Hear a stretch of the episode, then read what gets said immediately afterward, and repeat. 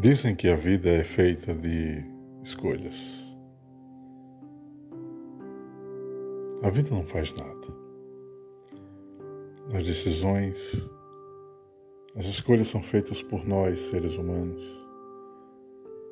Diante de uma existência assombrosa, difícil de ser retida, compreendida em seus mais diversos matizes.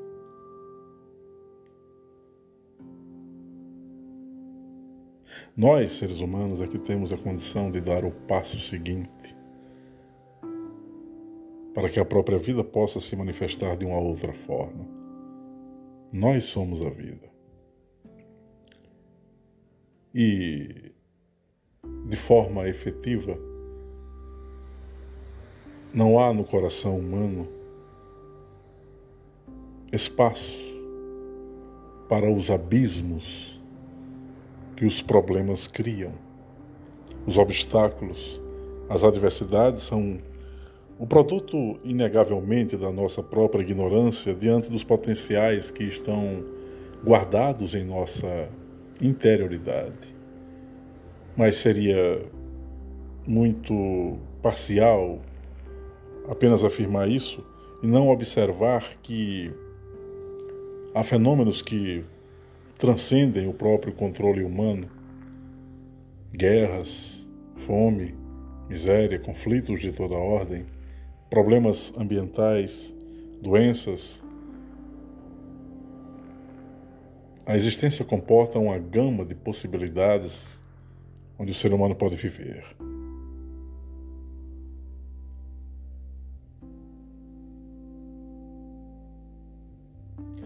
Mas a vida reserva um espaço ou seja, nós, temos um espaço dentro da nossa consciência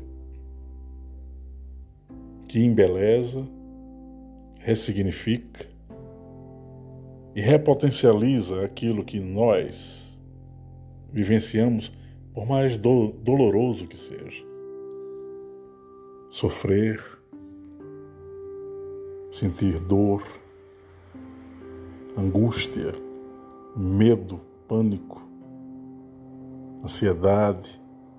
Todos esses elementos só surgem em nós porque tememos o futuro, tememos o desconhecido, nos apegamos a situações, a pessoas e não percebemos que a vida é um fluxo cujo destino não é possível desbravar de modo tão imediato. A sua dor, o seu sofrimento que agora lhe oprime,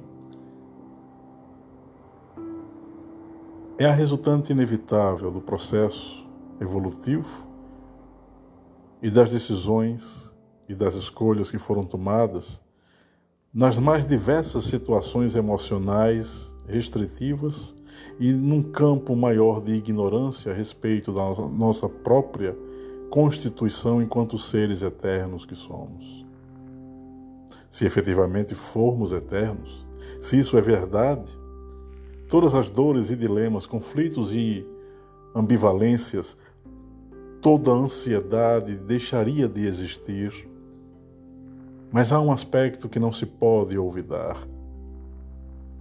Nós estamos no corpo habitamos essa condição corpórea e enquanto partícipes desse tipo de realidade,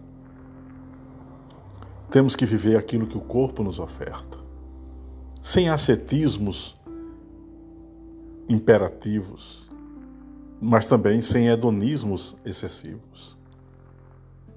É preciso caminhar com aquilo que nós temos à nossa mão. É preciso desbravar novos horizontes, ir ao encontro dos riscos. A vida necessita ousar, ou seja, nós somos os desbravadores de um novo mundo, de uma nova era, de uma nova atitude, de, uma, de um novo comportamento, mas isso não é fácil de ser tão concretizado, realizado, porque temos muito medo nos apegamos, O apego é prova inconteste da nossa insegurança emocional. Mas também o apego revela, por um aspecto, aquilo que foi agradável e bom e nos fez sentir um prazer, uma alegria, um bom momento. E nós queremos repetir isso.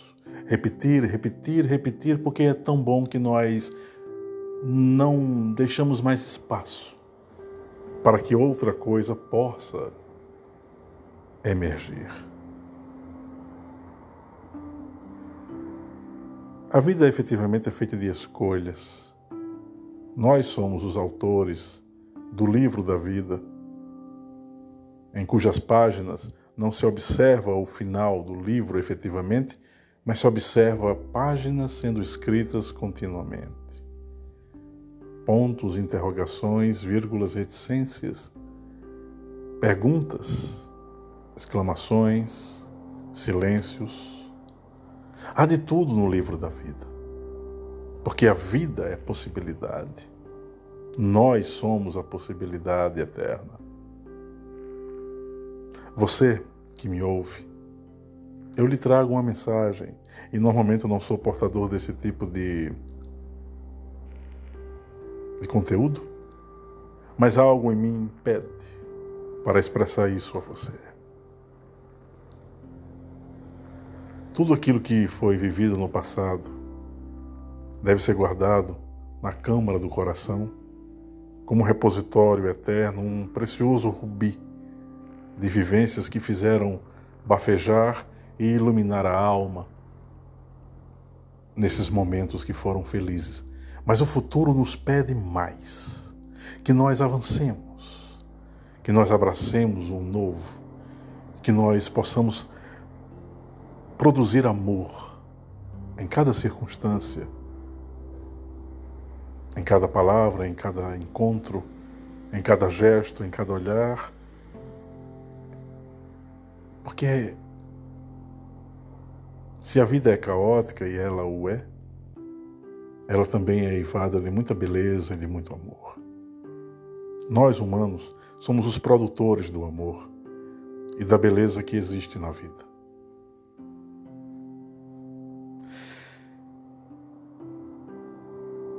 Somos guerreiros, eternos guerreiros,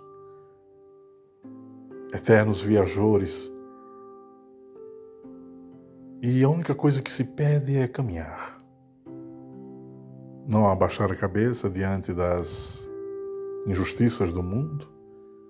Porque se elas existem, é porque nós temos também guardado lá no íntimo algum grau de assimetria, de injustiça. Aquilo que repousa no outro, repousa também em nós. Aquilo que o outro pensa, fala, sente e age, tem algum tipo de relação conosco. Nada está separado, tudo é interdependente. Se a vida lhe chamar para uma dança, baile com ela. Se a vida lhe chamar para um silêncio, silencie. Se a vida lhe chamar para um abraço, abrace. Se a vida lhe chamar para contemplar o infinito, contemple-o. Se há uma coisa que é poderosa e que eu posso dizer a vocês com muita segurança, é que a capacidade do ser humano tem de se reerguer e de voltar a amar é infinitamente possível. Somos criadores da própria realidade, senhores de nós mesmos. Por mais que haja um sistema matricial nos impondo o limite, a dominação e a subserviência, mas nós somos os artífices de um oitavo dia, de um novo dia da criação, que nos conclama para o embelezamento que a fraternidade é capaz de emular. Não a fraternidade piegas, que fala em amor, piegas, em gestos ou tratados de paz entre as nações, que são camuflagens, caricaturas de um mundo onde se vivencia o conflito, a guerra, o ódio, a beligerância. Eu me refiro ao amor fraterno que estende a mão sem exigir nada em troca. Esse é o verdadeiro amor. Mas duas pessoas que se amem também é o verdadeiro amor. E o amor nos chama quando menos esperamos que ele surge. O amor é essa luz que bafeja as trevas, a escuridão e ao mesmo tempo que se apaga diante do seu próprio fervor. Porque definir isso que a gente chama de amor é tolice, é estultícia. Não se pode definir aquilo que não pode ter uma forma. O amor não tem forma. A vida não tem forma. Nós não somos, em essência, eivados de forma. Somos apenas energia que pulsa no centro do coração irradiador da mente do sagrado, que não precisa ser conhecido pelo método devocional, apenas vivenciado. Na contemplação da própria alma, nos silêncios que se produz diante do espetáculo absolutamente inescapável do horizonte da vida. A você eu digo: erga-se, tenha força. Não há um problema que seja capaz de te destruir. Porque, como dizia Pitágoras, para todo e qualquer problema há uma solução, mesmo que a solução não seja aquela que nós desejamos. Ao mesmo tempo, abrace, contemple e vive e viva isso que nós chamamos de amor, que não pode ser definido por uma emoção, nem por uma sensação apenas, nem por palavras, nem por gestos poéticos, nem por tratados filosóficos ou religiosos. O amor é um mistério que se renova incessantemente no centro, no íntimo do coração do homem. E nós somos convidados a bailar e a dançar por meio do amor. O amor é filho de atos conscientes, ou se vocês preferirem, o amor é o pai da sabedoria. A sabedoria nasce pela necessidade de distinguir as coisas e a distinção gera a compreensão sobre aquilo que acontece num frame da realidade e aquilo que envolve o todo, a realidade em si maior. Não é fácil olhar para trás e deixar aquilo que foi vivido com muito amor e com muita alegria. Mas é fácil. Olhar para o presente e se amar diante das possibilidades que o futuro há de nos chamar. Sim, é fácil, porque quando nós observamos a riqueza que existe dentro de nós, tudo é possível de ser efetivado, ainda que demore. Mas quando o coração e a mente estão juntos, trabalhando com o mesmo objetivo, nada é capaz de nos impedir. Trabalhar com o coração não é apenas emocionalizar os atos, é valorar os sentimentos nobres. Trabalhar com a mente não é apenas intelectualizar conceitos ou teorias, é dar um significado mental e racional para cada momento, proporcionando uma justa medida entre aquilo que observamos nos fenômenos do mundo e aquilo que geram a ressonância na nossa interioridade psíquica. Quem deseja ser mais tem que ser capaz de assumir aquilo que é o de menos quem deseja ser gigante, reconheça o pigmeu. Reconheça os detalhes, reconheça aquilo que ainda está por nascer. Confúcio dizia que um trajeto de mil milhas começa-se com uma única ou uma primeira pegada.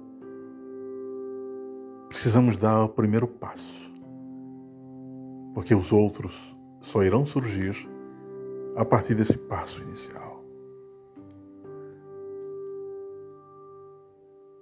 Não há obstáculos e nem adversidades, há apenas o medo, a insegurança e a ansiedade. E quando nós efetivamente acionamos a vontade, é o maior poder que nós temos. Porque a vontade produz a ação prática e a ação real diante do fluxo do cotidiano e das ações que precisamos empreender. Eu lhe convido a ouvir o interior de sua própria alma no silêncio da noite ou no alvorecer de uma manhã bela ou no entardecer, um crepúsculo do sol, eu lhe convido a fechar os olhos e contemplar aquilo que jaz dentro de você, aquilo que efetivamente produz o homem espiritual, que não é religioso, nunca foi, não é dogmático, Nunca foi. Ele é apenas observador de si mesmo e senhor da própria estrada e do próprio destino, que não impõe regras a quem caminha ao lado dele, mas apenas ama, compreende e convida à parceria eterna no fluxo da eternidade, no fluxo da existência, no fluxo dos momentos, no fluxo das vivências, não importa. A vida é feita de escolhas. Nós somos essas escolhas. Que nós possamos agir com consciência. Que nós possamos agir com compreensão, com prudência com sensatez, mas que também possamos agir como Dionísio, de modo ousado,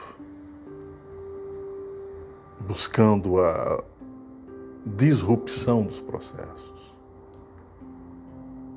buscando fazer aquilo que foge ao trivial e ao estabelecido como padrão. Sejamos aventureiros, portadores de uma nova mensagem, não para o mundo, para nós mesmos. O mundo não precisa de salvadores nem de líderes absolutos. O mundo só precisa de pessoas lúcidas e conscientes, capazes de compreender, amar, ouvir e saber.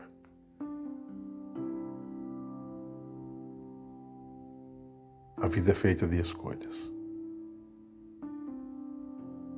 E saber escolher é a maior arte que se tem no caminho do ser.